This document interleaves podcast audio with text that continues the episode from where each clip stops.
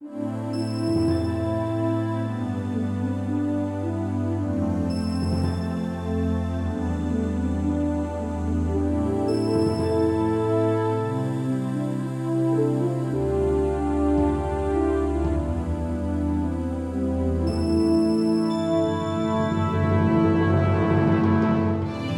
História da Bíblia, volume 4.